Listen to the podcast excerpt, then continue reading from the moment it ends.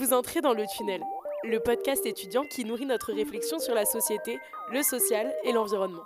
Ce podcast a été créé, écrit et réalisé par l'association Cercle. Dans cet épisode, c'est Jean-Christophe Bureau qui va vous tunnel au sujet d'économie verte et de l'évaluation de la valeur de l'environnement. Jean-Christophe Bureau est enseignant-chercheur à AgroParisTech, à l'UFR Économie Générale et Appliquée, et il a travaillé entre autres sur ces sujets. Aujourd'hui, c'est Violette et moi, Florian, qui allons discuter avec lui. Il y a quelque chose à creuser. Bon, il y a urgence. On rigole, on rigole sur ce podcast, on parle d'écologie et de biodiversité comme si on avait le temps, mais c'est une vraie crise qu'on est en train de traverser.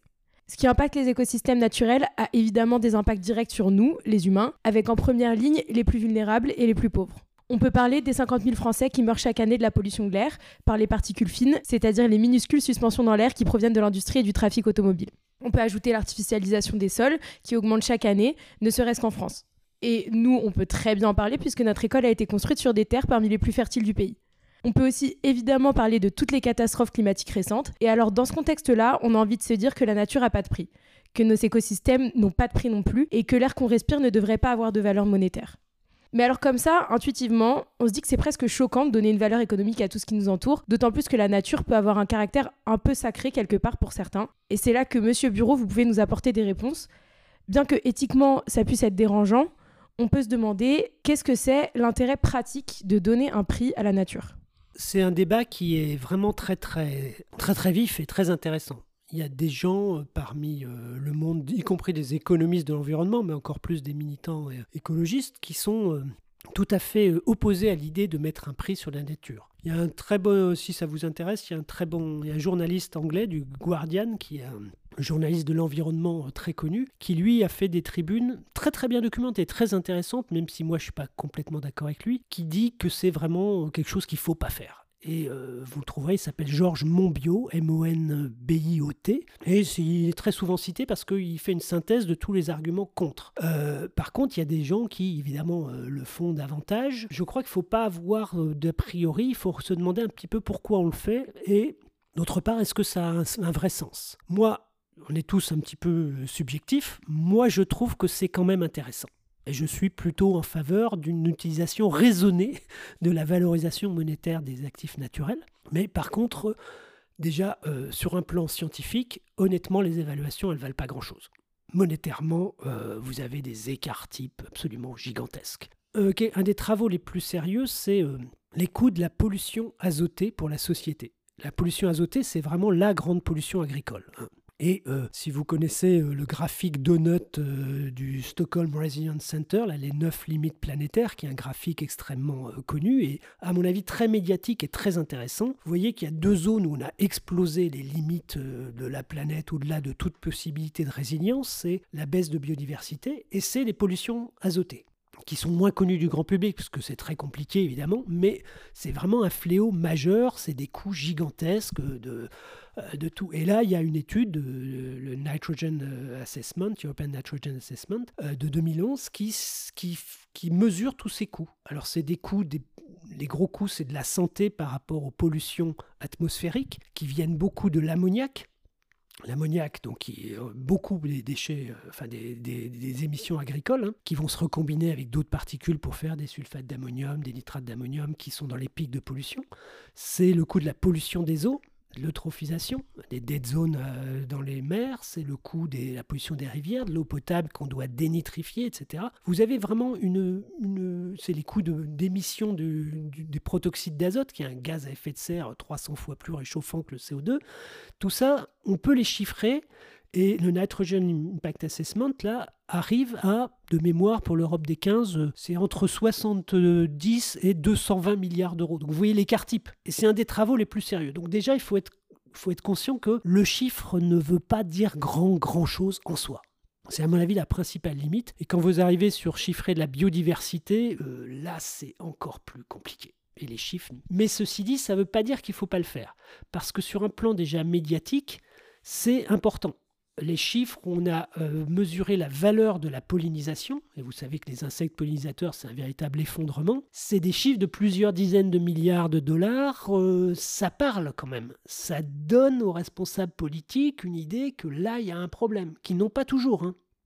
Pour l'anecdote, j'avais présenté un rapport, c'était début 2016, directeur et directrice de cabinet du Premier ministre, qui était Manuel Valls à l'époque, euh, du ministre de l'Agriculture et du ministre des Finances. Et la directrice de cabinet du Premier ministre en 2016 n'avait pas entendu parler d'un problème de biodiversité. C'est pour vous dire, on était consterné, consterné. Euh, c'est quand même genre une majeure de l'ENA ou quelque chose comme ça. Enfin, oui. Et du coup, quand tu as expliqué que si quand même il y avait la pollinisation qui s'écroulait, il y avait un certain nombre de services écosystémiques euh, productifs, si vous voulez, et qu'on pouvait mettre des chiffres derrière, ça avait l'air quand même de troubler un peu ce genre d'énarque, si vous voulez. Euh, ce qui est quand même, vous voyez, euh, quelque chose d'important. Alors, là où c'est plus compliqué, c'est que des services écosystémiques, ceux qui sont directement productifs, hein, ce qu'on appelle les services d'approvisionnement, type la pollinisation, là on arrive assez bien à les, à les mesurer, à les chiffrer, encore que eh les écarts types sont, larges, hein. mais vous avez d'autres formes de services écosystémiques. Hein. vous avez les, services économiques, les services écosystémiques de régulation, typiquement euh, les insectes qui vont euh, limiter les ravageurs. Euh, Cela, on arrive à peu près. Vous avez les services écosystémiques récréatifs. Là aussi, on a des méthodes, la valeur des paysages, etc. Mais vous avez un énorme service écosystémique qui s'appelle le service écosystémique d'entretien qui veut dire qu'il faut que l'écosystème soit vivant pour que les autres services écosystémiques existent. Et celui-là, il est fondamental et vraiment mettre des chiffres là-dessus, c'est très très compliqué. Hein. Et, alors que c'est sans doute le plus important. Bon, sachant que du moment qu'on a un chiffre, même un petit peu bidon, faut pas trop qu'il soit bidon parce que sinon on raconte n'importe quoi, mais disons avec toutes les incertitudes, c'est quand même important médiatiquement pour faire passer un certain nombre de dossiers. L'autre point pour lequel, à mon avis, c'est important, c'est que si vous regardez toute la façon dont fonctionne l'économie et le raisonnement politique, il ne prend absolument pas en compte un ensemble de coûts pour la société, le coût de ses externalités négatives, qui est gigantesque. Et du coup, ça amène à faire des politiques où on néglige la moitié de la valeur économique des choses. Donc là-dessus, je pense que c'est vraiment intéressant. Alors on a euh, l'INSEE qui, a commencé à faire des comptes satellites de l'environnement, du patrimoine, des choses comme ça. Mais euh, si vous prenez tout le raisonnement sur l'agriculture, mettons que la pollution azotée, Allez, prenons euh, un chiffre intermédiaire, 100 euh, milliards d'euros euh, dans l'étude que je vous citais pour l'Europe des 15, donc l'Europe des 27, allez, on va dire allez, 200 milliards d'euros, ou 150 si vous voulez. Si vous comparez le coût pour la société des pollutions azotées qui sont essentiellement d'origine agricole, si vous prenez 100 ou 150 milliards d'euros, par rapport à une création de valeur ajoutée qui va être peut-être de 300 milliards d'euros dans toute la, la branche agriculture en Europe, c'est-à-dire la création de richesses, si déjà vous en avez bien la moitié qui a des coûts derrière, si vous ajoutez les coûts de, biodiversité, de perte de biodiversité liés à l'agriculture, les coûts de santé liés aux pesticides à travers les maladies diverses, les perturbations endocriniennes, le coût économique de, ces pollutions, il, est sans doute équivalent, voire supérieur à la création de richesses de l'agriculture. Et ça, c'est complètement négligé dans la comptabilité nationale à l'heure actuelle. Donc AgroParisTech est très en avance sur la comptabilité écologique. Il y a la chaire de compta écologique qui, essaye de faire des choses un peu là-dessus. Mais vous voyez qu'on est vraiment au, balbutiement hein, de ces, aspects-là. Et si on voulait intégrer ça dans le raisonnement, sans doute qu'on ferait des politiques euh, très différentes de celles qu'on fait actuellement, en particulier très différentes de la PAC qui s'est mise en place en 2023. Pour ce qui est émissions de gaz à effet de serre, on a des références, notamment l'équivalent tonne de CO2, qui commence à être connu du grand public. Il est utilisé un peu partout, il permet d'harmoniser les objectifs de réduction de gaz à effet de serre, dans le sens où, pour n'importe quel gaz à effet de serre, on regarde quelle quantité il faut pour que ce gaz réchauffe autant que le CO2. On a donc instauré un prix pour l'émission d'une tonne de CO2, ça peut paraître un peu bizarre. Est-ce que vous pouvez nous expliquer un peu comment on calcule ce prix-là?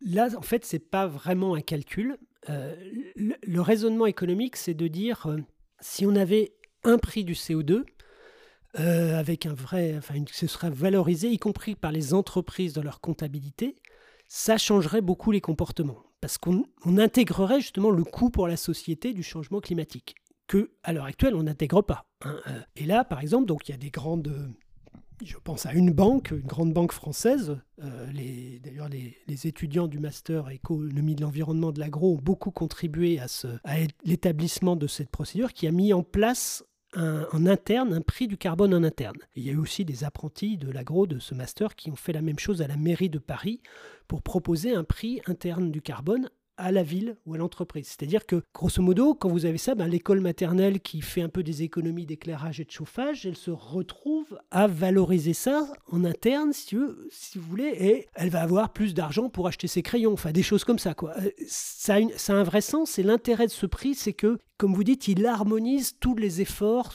en équivalent CO2, si c'est sur le méthane, sur tout ça. Il donne une métrique commune. Et ça, c'est vraiment intéressant et utile je trouve personnellement. Hein.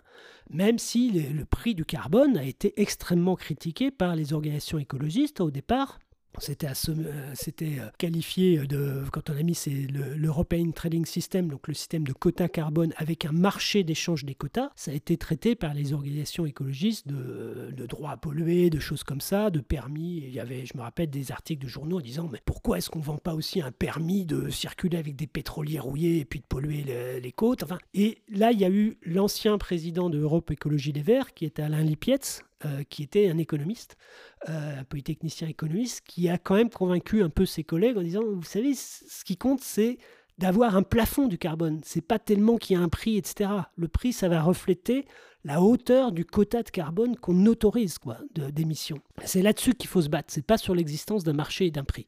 Du coup, c'est un peu moins critiqué maintenant, c'est plus admis. Alors, c'est pas tellement la façon dont est calculé ce prix, c'est que maintenant, au moins dans l'Union européenne et en Californie, et puis ça commence en Chine, on a mis un plafond d'émissions, alors pas pour toutes les industries, pas pour l'agriculture en particulier, mais un certain nombre de secteurs, euh, les cimenteries, les aciéries, les centrales électriques, tout ça, on leur a fixé un plafond d'émissions et après elles se débrouillent pour arriver à respecter ces objectifs. Elles peuvent acheter ou vendre du quota et du coup s'établit sur le marché un prix du carbone. Et c'est ce prix-là qui va nous donner cette incitation quand on le met dans la comptabilité. Le gros problème, c'est que ce prix, il est complètement fonction du quota qu'on met, s'il est contraignant ou pas. Pendant des années, le prix du carbone, la tonne, est resté à 8 euros, ce qui est pas cher. L'idée, c'était de baisser le quota jusqu'à le faire monter, grosso modo, autour de 100 euros. Là, avec les engagements pris, en particulier dans le cadre du Green Deal, si j'ai bonne mémoire, cette semaine, il doit être à 70 euros ou quelque chose comme ça. Vous voyez qu'on s'en rapproche. Maintenant, pour une cimenterie, pour une aciérie, euh, il va falloir acheter du quota à 70 euros. Euh, c'est quand même pas la même chose. Là, on va peut-être essayer de faire, euh, je sais pas, soit de l'acier avec des arcs électriques, des choses comme ça. on va changer un peu les processus de production. Est-ce que vous pouvez juste répéter euh, rapidement comment ça fonctionne, le marché du carbone en Europe? Alors, on a donné au départ gratuitement à un certain nombre d'entreprises un quota d'émissions. C'est-à-dire, vous ne pouvez pas émettre plus, vous. Alors, encore une fois, c'est un certain nombre d'entreprises. Il n'y a pas le transport aérien, par exemple, il n'y a pas le transport routier, il n'y a pas l'agriculture, il n'y a pas tout ça, parce que euh, politiquement, c'est difficile. Euh, et, mais les cimenteries, une acierie, on lui donne un quota d'émissions et après, si elle émet plus, il faut qu'elle achète du carbone à quelqu'un qui en vend. Et ça, ça crée un marché. Et du coup, vous avez plein de vieilles cimenteries en Europe qui ont préféré fermer. En Grèce, il y a plein de cimenteries abandonnées, euh, si vous vous promenez en Grèce, qui ont préféré fermer et vendre leur quota. C'était plus rentable pour eux à une autre entreprise. Alors l'autre entreprise, évidemment, là, elle n'a pas vraiment dépollué. Euh, elle a acheté du quota. Mais si vous continuez à baisser le quota tous les ans, il va falloir qu'elle fasse des efforts. Et à un moment donné, pour elle, ça devient plus intéressant de réduire ses émissions, ce qui n'est pas toujours facile hein, en cimenterie ou en... que d'acheter du quota parce que le prix a énormément monté. À 70 euros la tonne, c'est très différent de à 8 euros si vous voulez. C'est comme ça que ça fonctionne. Alors maintenant, dans un deuxième temps, après, les entreprises qui rentrent sur le marché, les nouveaux secteurs, doivent acheter leur quota. Et ça, c'est un peu différent. Les premières, on leur a donné gratuitement pour créer ce marché. Euh, c'est un petit peu éthiquement leur avoir donné gratuitement, surtout qu'on l'a donné en fonction des émissions passées, c'est-à-dire plus vous polluiez plus dans le passé, plus vous avez un droit à polluer, grosso modo, pour faire simple. C'est pas extrêmement juste, si vous voulez, mais L'idée, c'est tant pis, on fait un truc injuste, mais on, on, lance un mécanisme, on fait un marché, et je pense que les économistes vous diront presque tous qu'il vaudrait beaucoup mieux une taxe carbone qu'un marché d'émissions. Mais la taxe carbone a été politiquement impossible euh, quand on a signé les accords de Kyoto. Euh, les États-Unis auraient refusé. Bon, à la fin, ils ont refusé complètement l'accord. Mais euh, de toute façon, c'était pas politiquement. Donc, ça a été. La plupart des économistes pensent qu'une grande taxe carbone généralisée serait beaucoup beaucoup plus efficace que ce marché d'émissions. Mais c'est au moins quelque chose qui qui est pas si mal que ça quand même. Donc avec tous ces quotas et euh, cette euh, évaluation du prix euh, d'émission de la tonne de CO2, il y a eu une mise en place d'un marché du carbone. Est-ce qu'on peut imaginer que dans, dans la même idée, par analogie, on ait une mise en place d'un marché de la destruction de la biodiversité, par exemple? Oui, tout à fait. alors, c'est pas vraiment un marché. c'est plus, plus embêtant parce que, comme vous l'avez très bien dit, quels que soient les, les gaz à effet de serre, on arrive à trouver des équivalents carbone, donc à faire euh, une pondération. C'est un peu compliqué sur le méthane, parce qu'il y a plein de controverses sur la durée de vie du méthane, etc. Mais enfin bon, grosso modo, on va estimer que c'est, je sais pas, 17 fois euh, le pouvoir réchauffant du CO2, donc on va faire ce type d'équivalence. Hein. Si vous prenez le méthane sur 20 ans, le méthane sur 100 ans, c'est pas du tout les mêmes chiffres. Mais bon, on va s'entendre sur des conventions. Sur la biodiversité, c'est beaucoup plus compliqué parce qu'on n'a pas cette métrique commune qui est la tonne de CO2. Et c'est ça le gros problème. Il y a quelque chose comme 236 indicateurs de biodiversité et ils ne sont pas tous convergents. Il y en a, c'est de l'abondance, il y en a, c'est justement de la diversité, c'est plus de la variété. Il y en a, c'est euh, ben, est-ce que c'est des, est-ce que c'est des, des, taxons qui, qui ont des, des caractéristiques euh, génétiques proches? Ce qui fait partie de la biodiversité. À la limite, bon, s'il y a une espèce qui disparaît, mais qu'il y en a une qui est assez proche génétiquement, pourquoi pas Il vaut mieux euh, valoriser des, écarts différents. Il y a euh, des, indicateurs dits de Weizmann, c'est type arche de Noé, c'est qu'est-ce qu'il faudrait préserver euh, en maximum, sachant qu'on ne peut pas tout préserver. Vous avez des tonnes d'indicateurs, pas tous convergents. Et ça, ça rend vraiment l'établissement d'un prix. Déjà, c'est compliqué pour le carbone, vous voyez bien. Là, c'est absolument illusoire sur la biodiversité. Par contre, mais là aussi, il y a des pour et des contre, ce qui n'est pas impossible de réfléchir, c'est une compensation en cas de destruction de la biodiversité. Où là, de toute façon, il faudra un équivalent, pas forcément monétaire, mais une espèce de métrique quand même. Et là, il y a plusieurs euh, personnes, et euh, c'est un petit peu reflété dans une note du Conseil d'analyse économique qui, qui, est sur la biodiversité. Vous allez sur le site du CAE, vous la trouverez, ça fait six pages, elle est plutôt bien faite. Enfin, je suis les co-auteurs, c'est pour ça que je le dis, mais on y a passé beaucoup de temps pour résumer ces aspects-là. Est-ce que il y a des fois, on va être obligé de détruire la biodiversité quand on fait l'expansion du port du Havre ou des trucs comme ça? Il y a, hein? si on oblige à en recréer, est-ce que c'est bien, est-ce que c'est mal? Pour l'instant, on est dans une séquence, la loi nous donne une séquence éviter, réduire, compenser. Vaut mieux essayer d'éviter de, la détruire, vaut mieux, vaut mieux réduire la perte, et puis au pire, à la fin, on compense. Ça, ça ne marche pas du tout. Parce que compenser, il n'y a pas d'offre, il n'y a pas de marché.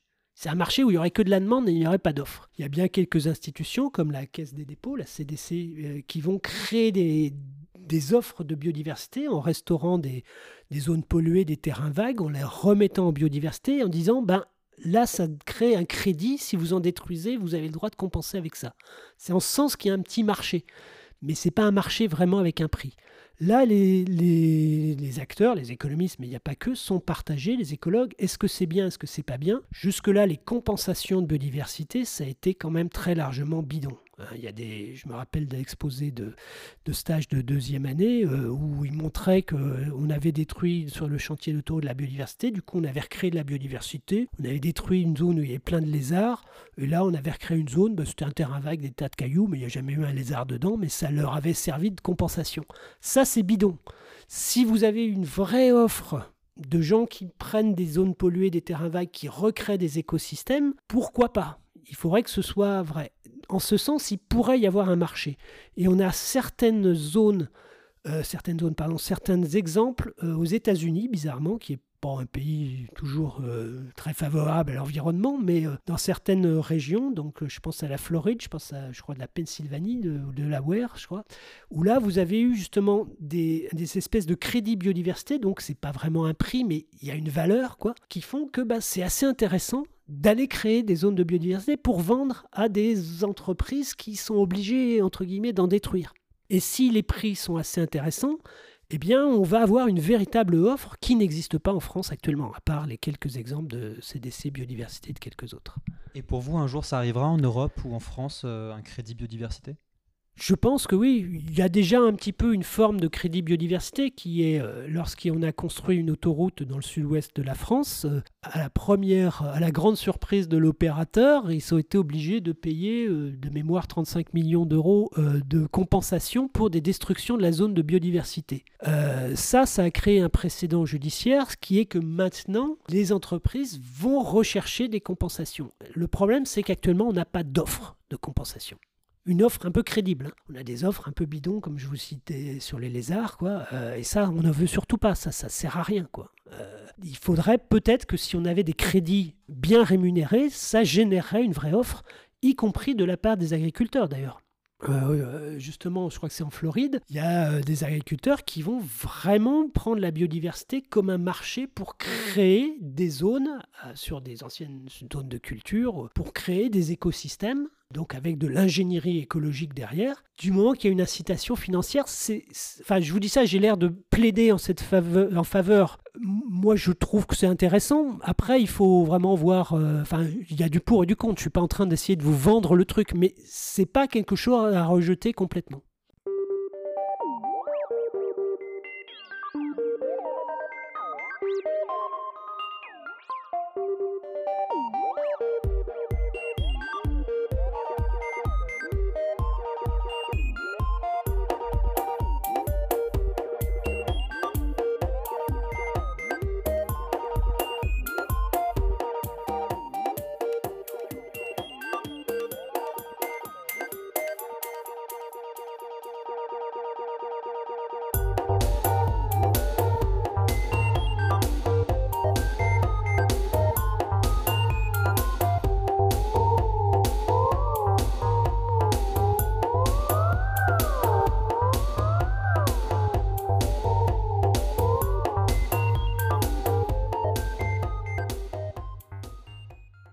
Des méthodes qui est utilisée aujourd'hui, c'est l'analyse des cycles de vie, qui s'appuie sur l'évaluation des impacts tout au long de la chaîne de production, particulièrement quand on considère des objets technologiques complexes. Mais cette méthode, elle s'avère souvent plus complexe que prévu. Pourquoi euh, exactement?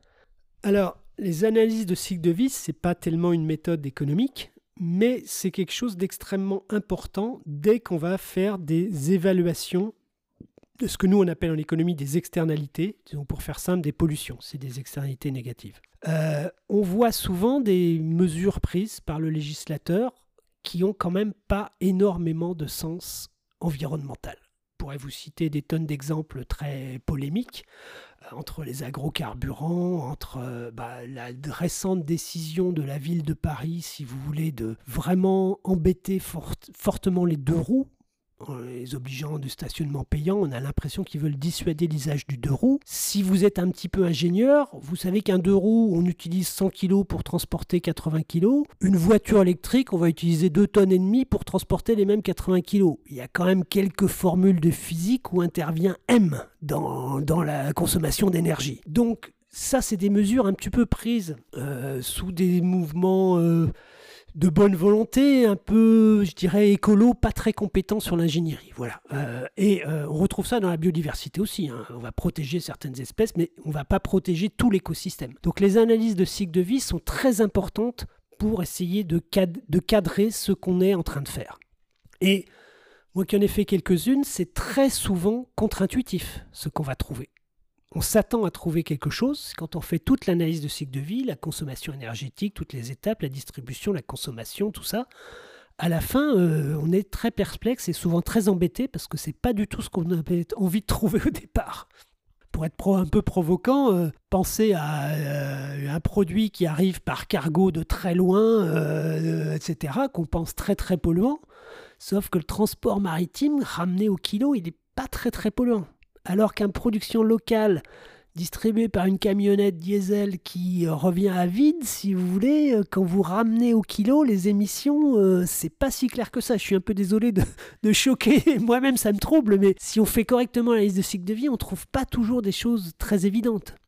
Parce qu'une tomate locale euh, sous serre par rapport à une tomate dans une zone tropicale où il y a du soleil, c'est pas toujours. euh, Je sais qu'on a des étudiants du master qui ont fait des analyses de cycle de vie sur euh, des, bouteilles, par exemple. Euh, bah, le verre, il y a un poids, il y a du transport. C'était pas vraiment ce que moi je pensais au départ. Donc c'est très souvent contre-intuitif, méfiez-vous. Mais ça, je pense, c'est le, gros, enfin, le gros atout de l'agro et des ingénieurs agro par rapport à toutes les écoles qui sont lancées sur l'environnement, euh, les sciences po, les machins, les trucs, tout le monde fait du développement durable, c'est que nous, on est capable de faire une analyse de cycle de vie sérieuse, ce qui est très rarement fait. Et euh, que ce soit la mairie de Paris, que ce soit plein d'autres organisations, euh, ils prennent des mesures qui n'ont à peu près souvent aucun sens en termes d'analyse de cycle de vie derrière. Quoi. Quand la région Île-de-France donne 6 000 euros pour une voiture électrique de subvention, euh, il y a des voitures électriques, euh, une grosse Tesla, euh, le bilan carbone, je crois de mémoire que la dette carbone qu'on crée en la fabriquant, c'est 15 tonnes. Une Clio diesel, c'est 2 tonnes 5, si vous voulez. Du coup, il va falloir rouler très longtemps avec une électricité complètement décarbonée pour que la voiture électrique soit un petit peu meilleure que la voiture diesel. Est-ce que en donnant des aides comme ça, on a réfléchi à ça? Moi, je ne suis pas convaincu. Après, vous avez plein de controverses. Euh, Jean-Marc Jancovici, qui est euh, un influenceur très important, euh, lui, il va vous dire que les panneaux solaires, la liste de cycle de vie, elle est négative par rapport à un tas de trucs, les éoliennes aussi, qu'il n'y a que le nucléaire. Chacun fait ses analyses de cycle de vie. Elles ne sont pas complètement standardisées. hein. Mais en tout cas, il faut vraiment faire très attention à ça. Donc euh, pour une entreprise euh, qui va produire euh, des, produits comme par exemple une voiture Tesla que vous venez d'évoquer, on peut passer par une analyse du cycle de vie pour avoir une idée de l'impact qu'on a sur l'environnement. On sait que vous aviez beaucoup travaillé sur les questions d'agriculture. Pour une exploitation agricole, à quel problème on va se heurter pour, pour évaluer son impact sur l'environnement? Alors, il y a plusieurs problèmes dans une analyse de cycle de vie. C'est déjà, par exemple, jusqu'où on remonte. On va calculer, par exemple, le coût énergétique, donc les émissions euh, ben, euh, du labour. Après, il faut aller sur euh, le coût énergétique des émissions et des émissions de la fabrication de la charrue, de la fabrication du tracteur. Après, peut-être de l'extraction du, du- de l'acier qu'a fabriqué. Enfin, on peut remonter des machines qui ont fabriqué, euh, qui ont servi à extraire le minerai de fer. Enfin, ça peut aller très très loin. Il y a un moment donné, il faut s'arrêter. Ça, c'est déjà un des premiers obstacles, c'est jusqu'où on va. Vous avez certaines analyses de cycle de vie qui maintenant sont demandées euh, euh, par les... parce qu'il y a une loi qui euh, sur le, reporting environnemental des entreprises, donc ils vont être faits par les entreprises. Donc les entreprises vont souvent déléguer ça à des cabinets de- d'expertise, de, conseil, qui embauchent d'ailleurs beaucoup d'agro. hein, Euh, quelquefois, on a l'impression, quand on les regarde de près, que ce qu'ils trouvent, c'est quand même des trucs qui arrangent un peu le client. Quoi. On peut jouer un peu sur euh, jusqu'où on remonte, sur tout ça. Après, on peut jouer beaucoup sur... euh, enfin, disons, c'est pas qu'on peut jouer, mais il y a une grosse incertitude sur coproduits, par exemple. Euh, typiquement, lorsque vous allez produire... si c'est l'analyse de cycle de vie, je ne sais pas, disons n'importe quoi, de la viande de mouton, vous avez un coproduit qui est la laine. Comment est-ce que vous allez affecter la consommation énergétique, les émissions entre les deux produits? Quand vous faites que- quelque chose sur les agrocarburants, ça s'est beaucoup posé parce que vous avez une production de biodiesel, mais à côté, vous avez une production de plein d'autres choses, de la glycérine, euh, enfin tout un tas d'autres machins. Comment est-ce que vous allouez la consommation? Euh, vous avez la production de tourteaux, tourteaux de colza qui va à l'alimentation animale. Là, vous pouvez faire des règles de 3 sur la quantité, des règles de 3 sur la valeur. Vous pouvez faire ce qu'on appelle des analyses systémiques. Vous comparez des situations avec ou sans, par exemple, l'aide aux agrocarburants ou avec ou sans euh, telle subvention. Et vous essayez de reconstituer la réalité pour, pour regarder comment se font les allocations de ces émissions. Ça, c'est une grosse source d'incertitude, hein. surtout dans les exploitations agricoles. Euh, comment vous allouez entre les différents produits? Si vous voulez faire la liste de cycle de vie du blé, bah oui, mais il y a plein d'émissions qui seront communes au blé, à l'orge, au maïs et puis aux chèvres, si vous voulez. Euh, comment vous faites vos règles de 3 C'est un peu ça. Euh, c'est pas de la, forcément de la haute science, mais ça suppose quand même une vraie ingénierie derrière. Pas que de la règle de 3, il faut savoir un peu les processus, les procédés qu'il y a derrière. pour ça qu'on a vraiment besoin d'ingénieurs. Et puis, euh, vous avez donc les coproduits et vous avez le côté, donc justement, est-ce qu'on prend des allocations type massique, etc., ou est-ce qu'on prend des choses plus systémiques en, comparant, en comparant des scénarios? C'est un peu les différents challenges de l'analyse de cycle de vie. Euh, Et là-dessus, c'est vrai que concrètement, euh, on voit des analyses de cycle de vie où les cabinets de conseil trouvent un petit peu ce que le client a envie de trouver. C'est pas parfaitement normalisé, même si normalement il y a des ISO, euh, des, normes de standardisation ISO. Et quelquefois, on se bat un petit peu autour de l'analyse de cycle de vie. Sur l'élevage, par exemple, le gros débat, c'est euh, sur la viande, hein, c'est les émissions de méthane. on va les compter d'une certaine manière pour me dire que la consommation de viande est polluante. Euh, il y a les lobbies euh, de l'élevage qui vont euh, plutôt aller vers des cabinets de conseil qui considèrent que le méthane a une durée de vie assez faible dans l'atmosphère. Du coup, il n'est pas très polluant parce qu'au bout de 20 ans, il n'y en a plus tellement. Donc, les émissions de l'élevage, en fin de compte, elles reconstituent un stock qui se dégrade. C'est pas, pas si grave que ça. Puis vous en avez d'autres qui disent, maintenant, au contraire, le méthane est très réchauffant. C'est vraiment le gaz à baisser le plus vite possible. Donc, il il faut, enfin, l'élevage est très polluant. Ça, c'est typiquement des débats actuels qui dépendent de, choses très techniques dans l'analyse de cycle de vie. Et encore une fois, les, différents experts, ils ont un certain nombre de paramètres sur lesquels ils peuvent jouer. Euh, je sais que sur un cas d'éthanol de blé, le même cabinet avait trouvé quand même des choses extrêmement différentes sur l'analyse de cycle de vie pour deux clients différents, ce qui pose quand même quelques questions toutes ces évaluations économiques, est-ce que ce serait pas aussi une façon de se voler la face et d'éviter la réalité, qui est qu'à un moment donné, il faudra mettre en cause nos systèmes économiques et que ça va devoir aller plus loin que juste des comparaisons de prix d'indicateurs? Euh, si, tout à fait. De toute façon, sur le plan climat et, sur le plan biodiversité aussi, euh, la première solution, c'est euh, des, des, solutions de réduction de la consommation, enfin d'avoir des, modèles quand même beaucoup plus parcimonieux, beaucoup plus économes. Ça, c'est tout à fait clair. Et là-dessus, il n'y a pas forcément beaucoup besoin d'analyse économique. Moi, ce que je trouve intéressant dans le côté économique, c'est que pour l'instant, on l'utilise que sur la moitié de, l'économie, qui est vraiment l'économie marchande, et que toutes les pollutions, tout ça, sont très très mal prises en compte dans le raisonnement politique.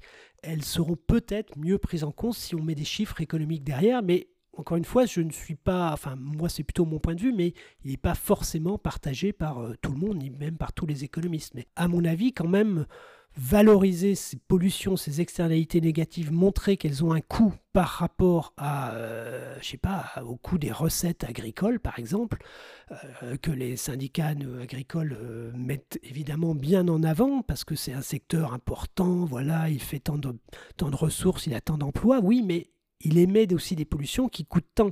Si on ignore ce volet-là, on va prendre une politique qui ne sera pas la même que si on ne l'ignore pas. Je pense que c'est ça le gros intérêt, personnellement.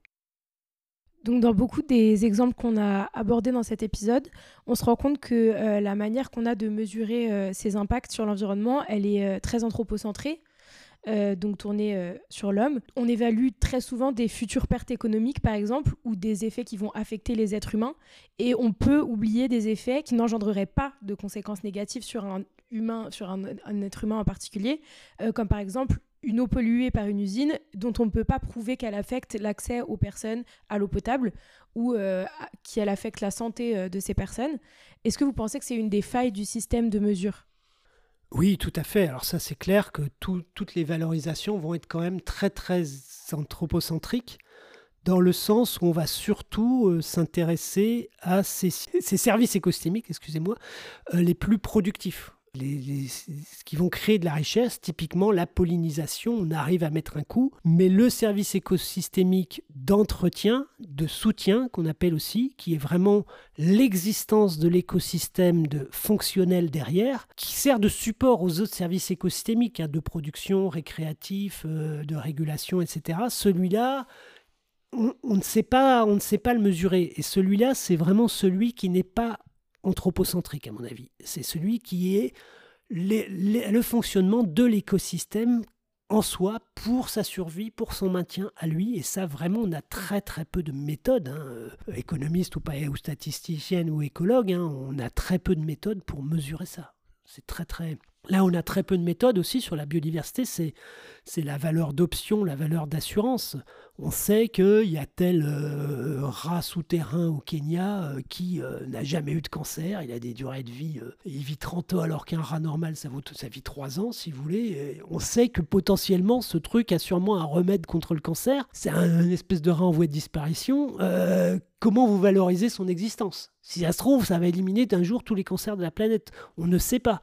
La probabilité est faible aussi, mais comment vous voulez mettre des chiffres là-dessous? Voilà, on va sortir du tunnel. On remercie chaleureusement Jean-Christophe Bureau d'avoir accepté notre invitation. On espère qu'on vous a appris plein de choses, que vous serez capable d'évaluer le prix du super beau chêne que vous croisez tous les jours quand vous sortez de chez vous maintenant. Pas besoin de nous remercier et on vous dit à la prochaine.